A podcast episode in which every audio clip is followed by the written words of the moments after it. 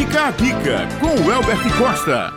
Olá pessoal, bom dia para você ouvinte da Rádio Tabajara em mais uma coluna Fica a Dica aqui comigo, W Costa.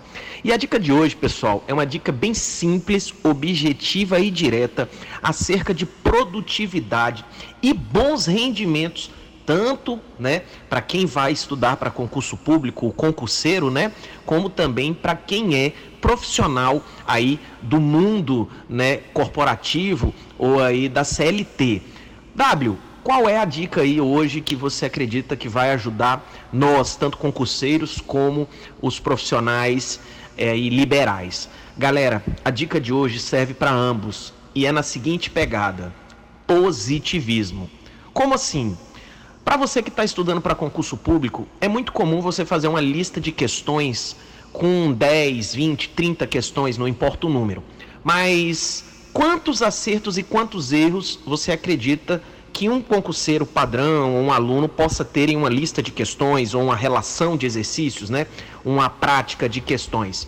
E você aí, funcionário ou profissional ou aquela pessoa que está em busca de emprego, quantos acertos você acredita né, ter em uma entrevista de emprego ou quantos erros você costuma observar no seu dia a dia funcional ou na sua busca por emprego?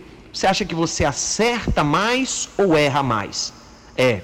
Essa questão, esse questionamento é a dica de hoje. Nós seres humanos, na grande maioria, temos aí a máxima de focar e observar mais aquilo que a gente erra do que aquilo que a gente acerta. Isso faz a nossa produtividade, os nossos resultados caírem. Por quê? Porque focar no negativo, focar no erro, tira o foco do acerto, do positivo. Um exemplo prático, a pergunta que eu fiz. Você que está estudando e faz uma lista com 10 questões, e aí você pega e erra 5 e acerta 5. Só que a maioria dos alunos, pela experiência e o contato que eu tenho, tende a focar nas questões que errou. Ah, ó céus, eu errei cinco questões, errei metade, estou errando muito, não podia errar isso tudo. Por que não? Por que você não olhou as cinco questões que você acertou? Uau, que extraordinário!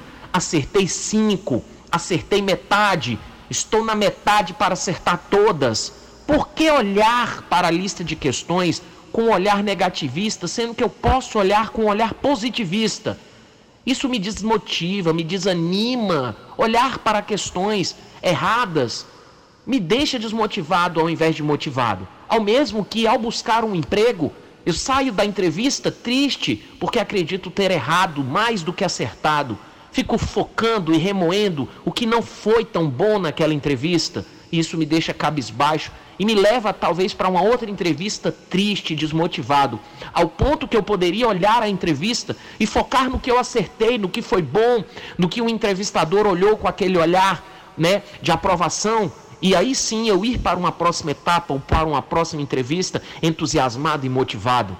Então fica a dica de hoje é para que você olhe um copo cheio d'água da mesma forma que você olha ele pela metade, ao ponto que esse copo pode estar meio cheio ou meio vazio?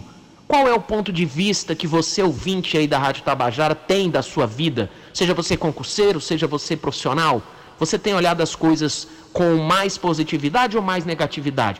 O seu copo pela metade está meio cheio ou meio vazio? Oh, o meu copo está meio vazio, falta pouco para terminar o copo. Ou uau, o meu copo está já na metade, talvez falte só um pouco para ele encher até o topo. Então essa interpretação positivista ela te leva para um outro nível. Você que está estudando, você que está em busca de emprego, foque no positivo. Isso te eleva, isso te faz motivar-se mais ainda. E a dica de hoje é isso. Esteja sempre motivado, olhe as coisas com um olhar positivo, e isso vai fazer você ser mais produtivo, mais entusiasmado, mais animado, e aí sim você vai subir de nível, vai para a próxima etapa com outro olhar esse foi o, dica, o Fica a Dica de hoje. Um abraço a todos os ouvintes, a todos os participantes aí dessa Rádio Tabajara, que é com mais uma, um enorme prazer. E eu participo dessa coluna Fica a Dica. Até a próxima semana, se Deus quiser. Um forte abraço e fiquem com Deus.